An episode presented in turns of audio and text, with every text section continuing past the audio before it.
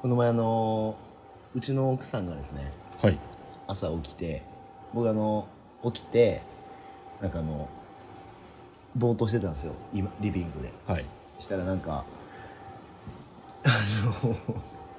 断末魔の叫びをはい上げてはいなんか僕の方に走ってきたんですようんで最初なんかゴキブリ出たのかなと思ってはいはいはうちいの奥さんあのゴキブリとかああいうなんか変なの見つけるの得意なんですよはいはいはいででもなんかあったかくなってきたからまああーもうゴキブリ出たんやなと思ってあのはいそのまあゴキブリかって言っててゴキブリって言った言ったら、うんなんとですねうちのあの双子ヒゲトカゲっていうはい5 0センチぐらいのはいトカゲが朝起きたら脱走してたんですよ本来脱走するはずではないそうでそれがなんかあの服が置いてあるところがあるんですけどはいそこにいたっていうま急にそうなんですよでそういうのをなんかあのよなんかまあいいないものが突然いたりとかするとはいはいはいちょっと多分びっくりするじゃないですかはいはい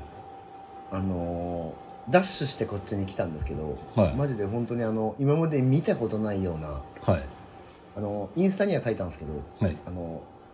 漫画家の斎藤隆夫先生わかりますはいはいはいあのゴルゴ13とか書いてある、はいマジであの話の限度を あの危ない時に逃げていくみたいな感じはいはいのはい顔で走ってきたんですよ、あの5 0センチのトカゲを急に見つけたら人ってそうなるんやなでまあ強姦とかに襲われたら多分ああいう感じになるんですよね多分まあ確かにでももういるはずのないものがいるっていう状態ですよねそうなんですよだからあの あの脱走しないようなあの、なんていうんですか対策をしなあかんなって思った今日この頃ですよただまあもうそれからは脱走してプリズンブレイクしてないですプリズンブレイクはしてないですねただその日も一応なんか脱走したと思われるそのケージ、見たんですけど体でんぐらいの幅しか空いてなかったんですよちょっと湿ってったんですかねじあ出て、あかもしれんですねだから絶対脱走できない隙間だったんですけど脱走してたんですよ、ほんでなんかあの目があったって言われましたねおおはようみたいなゃあまあそれは目は合いますよねあの、まあ、そろそろねうちのそのトカゲちゃんたちでかなってきてるんではいあのなんだろう一番古株のトカゲで大体5 0センチまあでもピークなんですよねあれがサイズが、でもう一個あのイグアナがはいあの今9 0センチぐらいあるんでさっきあの餌をあげようとしてる瞬間原さん見てたと思うんですけど、はいこれまあ家で収録してるんで、うんあのちょっと飛び出してこようとしてたんであの一瞬僕も斎藤隆夫になりかけたっていう向こう向いてたあからの分かん完全に襲われてましたけどね旗から見とった感じで、飛びかかられてましたよない、はい、だからちょっとねあいつ1 5 0センチぐらいになった時にそれやられたらやばいなっていう、まあちょっとさすがにあれですね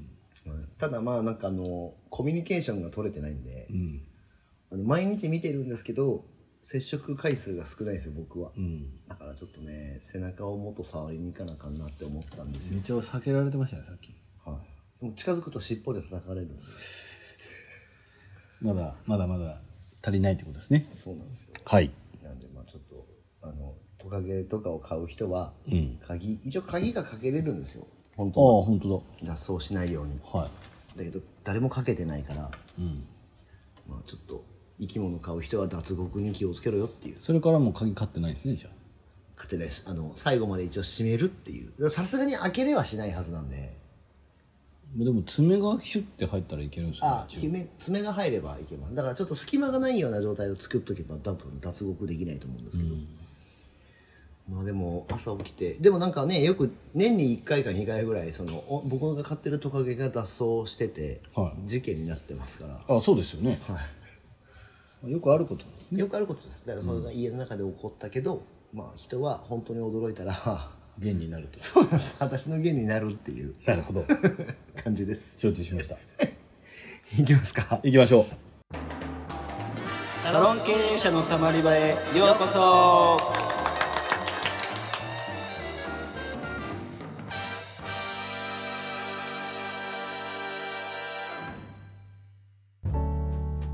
サロン経営者のたまり場は経営者のモヤモヤを吐き出してスッキリするだけで解決はしない番組ですお気軽に溜まっていってください。改めましてうかいです原です今回もはいご質問が来ておりますよ、はい SNS からはいはいちょっとお名前はちょっとわかんないんですよ英語すぎて なんでそういう感じなんですねはいちょっとあの読みますねなるほどはいえー原さん、うかいさん、こんにちはと。ちは私のサロンでも、えっとスタッフ育成を日々励くんあのやってますが、はいえースタッフを、まあ、スタイリストにするためまでの期間ってはいどれくらいが妥当とかってあったりしますかっていうご質問です、なるほどはい、まあスタイリストにする、まあ、これ多分ゼロベースからっていうことを言ってるんですかねうんでもそんな人いないですよね原さんとこ一人だけいましたけどあいたかはいあれどれくらいいましたまだいますよねまだいますよあでも結構早くからですよねその子はそうっすねもう切ってますよねもう全然来てますえその子なんすか新卒新卒でしたよ新卒が あそうかそうかもう何年ぐらいやってますか4年目ぐらいじゃないです あそんな前かはい多分もうやっぱなんか人の子は早くねよその子は早いって本当にいいですけど、4 年経つんですねえでもうちも結構なんか割と早めに育成しちゃうスタンスのサロンになってるんですけどはい原さんとここれでも妥当な期間とかって別にないっすよね妥当な期間はないっすねどれぐらいかければいいのかっていうのも別にまあ僕と原さんの例えばレベルになるのを例えばもし仮に待とうとしたら まあ20年か20年かかるじゃないですか。はいあのーだからどこまでの状態にするかにもよって変わると思うんですけど僕は、まあ、今だと、まあ、1年半ぐらいじゃないですかね長くて。まあ、長くて1年半ですかねそのコンセプトが決まってるサロンだったら1年半ですかね、まあ結構その何でもトレンドサロン系になるとまあそれでもやっぱ3年ぐらいかかるんじゃないですか覚えることが多いんで、まあ、そうですねうん、だからまあサロンの形態によって変わるのでまあマジで一概には言えないんですけど、うん、まあ、早いに越したことがないっていうのはまあ一つありますよねそうですねまあ僕はアシスタントの業務が全然面白くなかったんで早くスタイリストになりたかったんで練習できましたけどあ原さんがもう人の手伝いするのが嫌すぎて 1ミリもいやもうやることないじゃないですかシャンプーとカラーとそうストレートとパーマしたらあとはだってサロンワーク中は1ミリも変わらないんでやることがそうですねうん淡々と同じことを繰りはいは返いす、ねはい薬混ぜてのせて放置して洗うだけですよそうですねはあとはまあちょっと空気読んでタイミング見計らったりするぐらいの気遣いって感いじそうでですねすね全然面白くないじゃないですかそれだとだから長ければ長いほどやっぱり結構ねはいその飽きちゃいますよね頑張れなくなっちゃうそといううやる側が飽きちゃいますよね、うんだからまあその何でもまあそうですねトレンドサロンとかとは別なのかもしれないですけどいやでも本当に僕その最近トレンドサロンのこう結構若手のイケイケスタイリストを、はいまあ、何人かにお会いする機会、まあ、あの有名なアフロートさんとか、はいはいロンドグループの方とかね、はいえーで500万とかですか、はいはいやってますみたいな、はいまあもうみ20代かな20代の子と触れ合ったんですけど、もうやっぱそのなんていうんですかねもうし姿勢が違うというか、いはいはいその志がちょっと高すぎて。ああまあそうでしょうねはい、なんかもう受け答えもはっきりしてるし、はいもうまあお酒の席とかだったらもうねどんどんこう、まあ、本当よくあるベタなやつですよもうのあ頼もうと思った時にはもう彼が頼んでいるみたいな できる営業マンみたいな感じになってるんですね、なんかあの最近 QR コードじゃないですか、ああ多いですね、はい、で自分でこうやって QR コード読むと「あ原さんもう頼んであります」感じ手が届いちゃうんですね はそれはできるなっていう感じなんですよなんかもういはいこの、おはいぼ物おじしないというか、いもうなんか僕たちとなんかその「すごいですね」とかじゃなくてえもうなんかえどうやってやってるんですかみたいな、もうなんかも食い気味なんうですそうそうもうどうやったらうちにも落とせますかねそのやり方みたいな、はいはいはい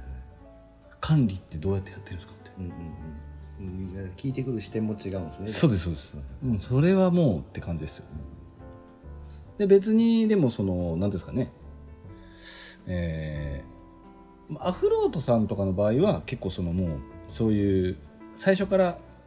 割と意気込みが高いあそうですね方が、はえーまあ多分採用の段階で結構あれなんですけどロロンドさんとかは結構ね中東の方とかも多いんで叩き上げい、のうん、方が多いんですけどなんでえ前は前のサロンでもすごかったんじゃないんですかって聞くと「いや僕全然クソみたいなやつでした」って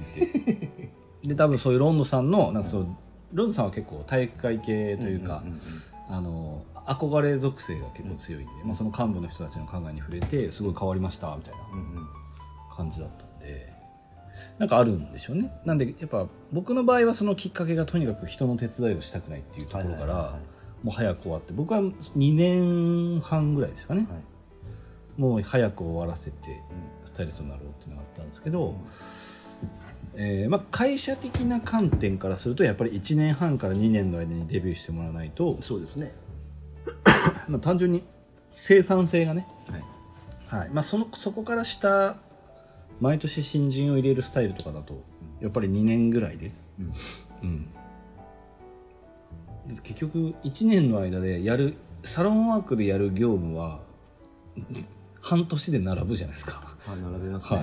はいい、終わるんで、ははい、でそこからただ練習内容ももう1年経ったら同じ練習してるんですよ、い、まあ、ベーシックなのか、はいモデルカットなのかは違えどカットというカテゴリーにおいては一緒なって、んまあ、それを考えると逆になんか人間関係のバランスとかも考えるとねはい、あ僕思ってましたもんだって先輩とかすごい抜いてたから多分鵜飼さんもそうだと思うんですけどはい、先輩とかあいつまだいつまでこのカット練習しないと思ってましたもんね僕は思っ。てました思ってました、ははいいでなんでやらないんだろうと思うまあその頑張る情熱がまあ、感じられ燃え尽きてるじゃないですかはい多分その方たちは。はい、なんでそうなるとちょっとねお店の、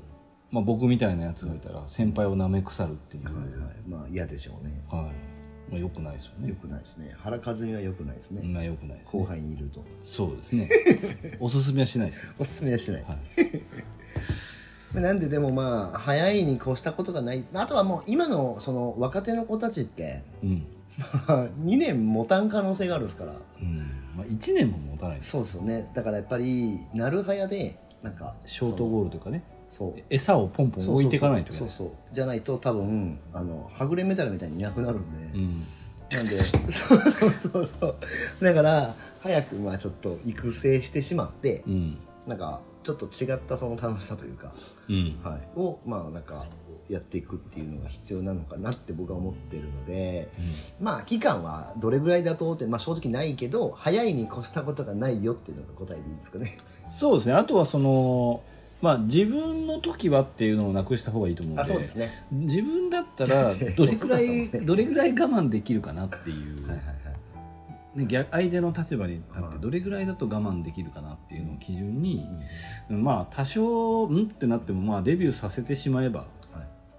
まあなんとかなるというか責任をこっちが持つだけの話なんで、そうですねは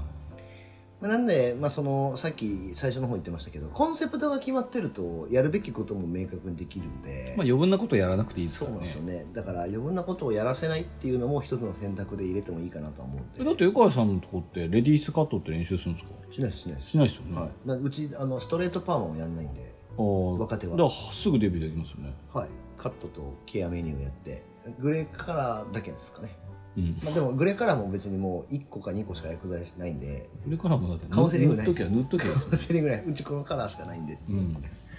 そうだからまあやらないことが、まあ、パーマだけは一応そのスタイリストになってからやるんですけどうんメンズパーマみたいなのあるんででもまああの本当になくだブリーチもないから